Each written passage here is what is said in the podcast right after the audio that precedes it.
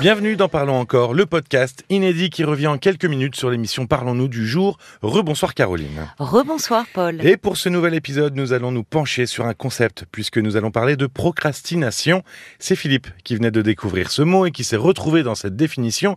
Alors justement, la définition, est-ce que tu pourrais nous la rappeler s'il te plaît? Alors c'est très simple, la procrastination, c'est la tendance à remettre tout à plus tard. Il y a plusieurs degrés évidemment parce que qui n'a pas, à un moment donné, face à une corvée, face, à quelque chose qu'il trouve pénible, à le repousser ponctuellement? Bon, jusque-là, pas de problème.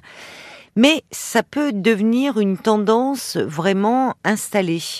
Euh, alors, Là encore, je dirais, par rapport aux tâches pénibles que l'on a tous tendance à différer, il y a certaines personnes qui, au contraire, préfèrent se débarrasser tout de suite des corvées pour avoir l'esprit tranquille et se consacrer euh, à des choses agréables. On ne réagit pas tous de la même façon.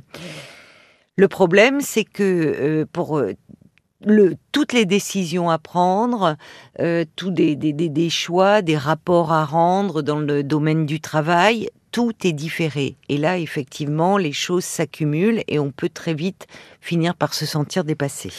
Alors j'imagine qu'il n'y a pas un profil type du procrastinateur, puisque tu disais que ça touchait un peu tout le monde, mais est-ce qu'il y a des raisons qui amènent à ce fonctionnement?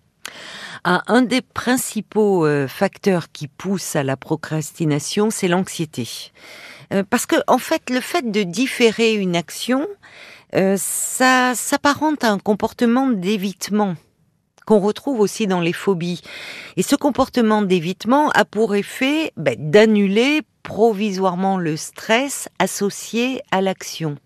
Alors on retrouve aussi euh, très souvent, euh, en plus de l'anxiété, un manque de confiance en soi ou en ses capacités, un manque euh, d'assurance, notamment face à une situation qu'on ne maîtrise pas bien.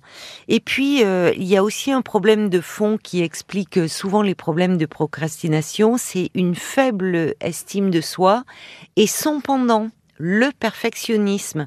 Parce que vouloir en permanence faire les choses de manière parfaite, c'est une façon inconsciente, mais de se prouver sa propre valeur, dont on doute en réalité, et puis très vite, ben, ça devient un cercle vicieux. c'est tellement gros qu'on n'arrive pas à le faire, eh donc ben, on redoute et... On place la barre trop, ça conduit fatalement à ne pas l'atteindre, ce qui finit par abîmer encore plus l'image que l'on a de soi, on se dit je suis nul.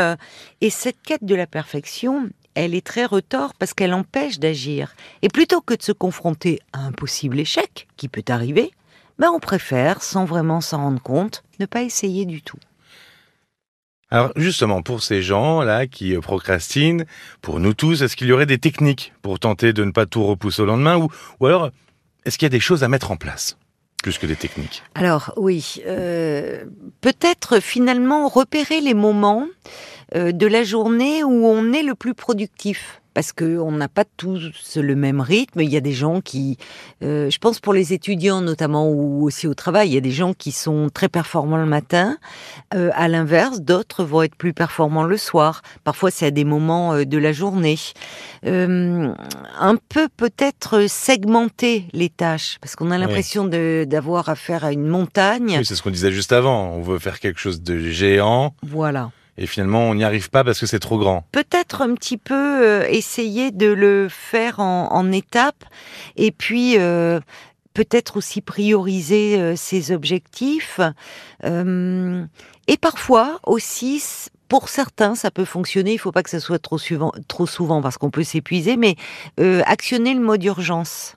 Euh, c'est-à-dire que se donner, se fixer un délai impératif ah. à ne pas dépasser. On a tous connu ça. Se donner une deadline euh, bah, pour, que, pour ne pas se donner les choix. Voilà. Alors c'est les impôts, hein, parfois là aussi on repousse, puis il y a vraiment la date limite, et ah puis si on dépasse, on a 10%. Donc la mmh. sanction, ça coûte. Mais ce sont aussi les étudiants. Euh, les, il y a des étudiants qui ne travaillent bien que dans l'urgence. Avec les partiels, les travaux à rendre. Voilà. Et là, à un moment, ils n'ont plus de choix. Ça déclenche une poussée d'adrénaline et ils deviennent euh, finalement assez performants.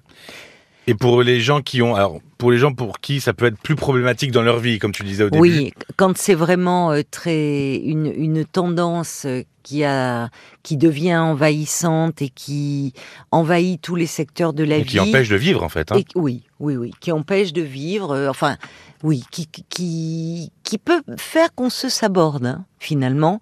Euh, là, euh, il est important de, de ne pas hésiter à consulter euh, un psy pour cela, parce que il y a derrière des problèmes d'anxiété, de manque de confiance en soi, et là, un, une psychothérapie de soutien peut très bien fonctionner. Bah merci Caroline. Merci à toi Paul. Des conseils que je vais m'atteler à suivre au pied de la lettre dès demain, mmh, évidemment. Évidemment. Philippe, Jocelyne, Fred ou Marie aussi euh, sont à entendre ou à réentendre dans cette émission du 23 juin sur rtl.fr ou sur l'application RTL. Lundi, 22h pour le direct, surtout pour la dernière semaine de la saison. 09 69 39 10 11 si vous voulez euh, participer ah à l'émission. Et juste après, parlons encore en podcast, évidemment. Merci de votre écoute et à très vite. À très vite. Parlons encore. Le podcast.